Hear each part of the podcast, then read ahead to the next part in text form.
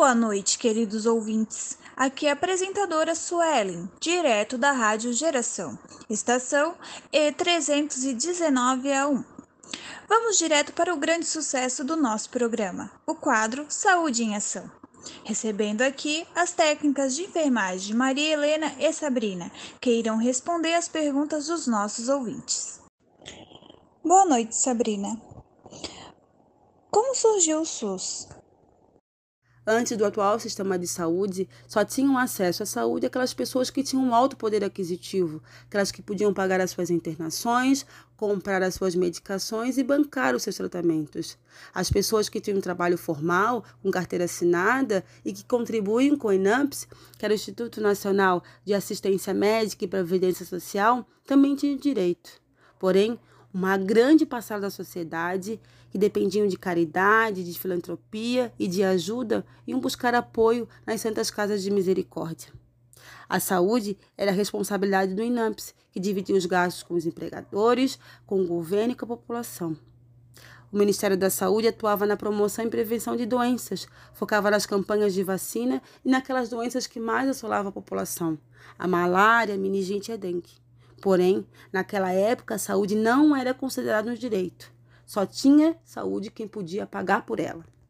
Na década de 70, a população inconformada com a situação de saúde no Brasil militou e se juntou. Foram os políticos, estudantes, profissionais de saúde, sanitaristas. Destacamos Sérgio Arouca, que teve grande importância no movimento que foi a reforma sanitária que veio com a intenção de diminuir os grupos marginalizados, ampliar o acesso à saúde e melhorar as condições de vida da população em todos os sentidos. Qual a relação do SUS com a Constituição de 1988? No ano de 1986, acontece a oitava Conferência Nacional de Saúde, que foi aberta para a sociedade. Foi um avanço, foi um marco para a saúde pública no Brasil. E tudo isso deu base para a Seção da Saúde, que está na Constituinte Brasileira de 5 de outubro de 88. A Constituinte de 88 ela entra para a história da saúde pública do Brasil ao definir que a saúde é o direito de todos e dever do Estado. Logo, a Lei Orgânica de 8080-90 cria o Sistema Único de Saúde, o SUS. Agora, toda a população brasileira, independente de raça, cor, credo, condição financeira, orientação sexual, tem direito e acesso à saúde de forma gratuita. A Lei Orgânica 8080-90, além de trazer a criação do Sistema Único de Saúde, traz também os seus princípios doutrinários, que são a universalidade, onde todos os cidadãos têm direito às ações e aos serviços de saúde, a equidade, que trata os desiguais de forma igual, e a integralidade, onde a população tem acesso a todos os níveis de atenção, o nível primário, secundário e terciário. Outros princípios importantes também são os princípios operacionais e organizacionais, que é a regionalização, a hierarquização a descentralização dos serviços, onde todas as esferas do governo estão trabalhando juntas esfera municipal, estadual e federal.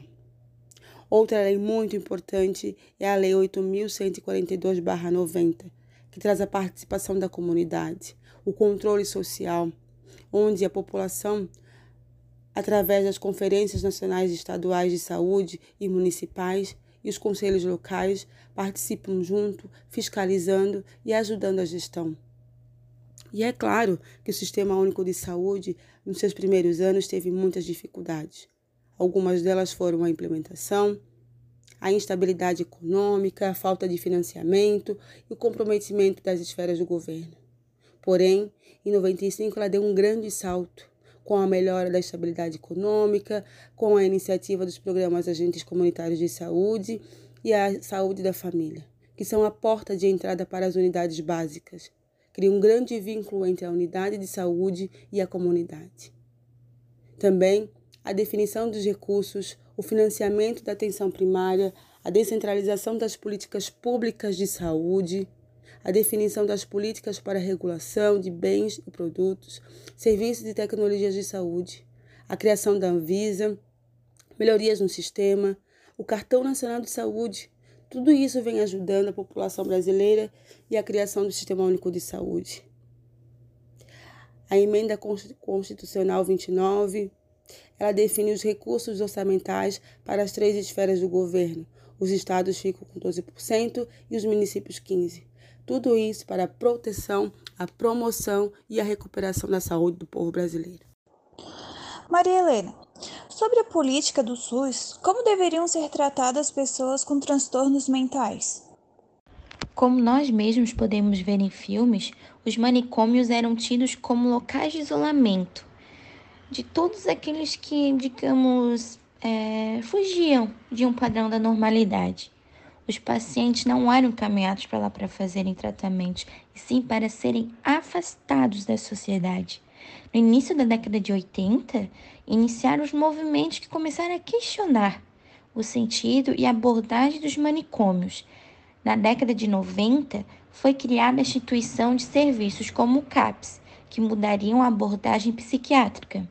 No SUS, os pacientes acolhidos pelo CAPS são atendidos por equipes multiprofissionais, compostas por psicólogos, psiquiatras e assistentes sociais, que são responsáveis pela elaboração do projeto terapêutico singular, conhecido como PTS, de cada usuário, ou seja, específico para sua necessidade. Estimular a criação do CAPS e as residências terapêuticas e a extinção dos manicômios é reconhecer que o paciente psiquiátrico é um ser humano como qualquer outro, que deve sim viver e ter sua função na sociedade. E quando surgem os CAPs? Acredito que muitos já ouviram falar sobre o CAPS, só que poucos sabem o que significa essa sigla e quando ela surgiu, né? O CAPS é o Centro de Atenção Psicossocial surgiu em São Paulo em 1986. Com recursos federais de caráter público, esse novo serviço veio atender a demanda de atendimentos e saúde mental, tendo recebido o nome a princípio de Centro de Atenção Psicossocial Luiz da Rocha Cerqueira, com a sigla de CAPS, que foi seguida posteriormente em todo o país pelos próprios usuários do serviço. O centro tornou-se um modelo institucional para os demais cabos brasileiros. Para finalizar, a última pergunta: Quais eram as funções iniciais do CAPS? Suas funções eram tratar as pessoas, dando assistência para que tivessem um equilíbrio e assim habilitando-os novamente. Através disso, permitia a socialização para mantê-los dentro da sociedade. Mais informações sobre esse excelente debate, acesse nossas fontes de pesquisa na rede humanizasus.net, saúde.gov.br, sebes.gov.br e dalmas.com. Quero agradecer a presença de vocês por ter participado da nossa entrevista e nos dado um pouco de conhecimento do SUS e tirado nossas dúvidas também. Obrigado aos nossos ouvintes e a todos uma boa noite.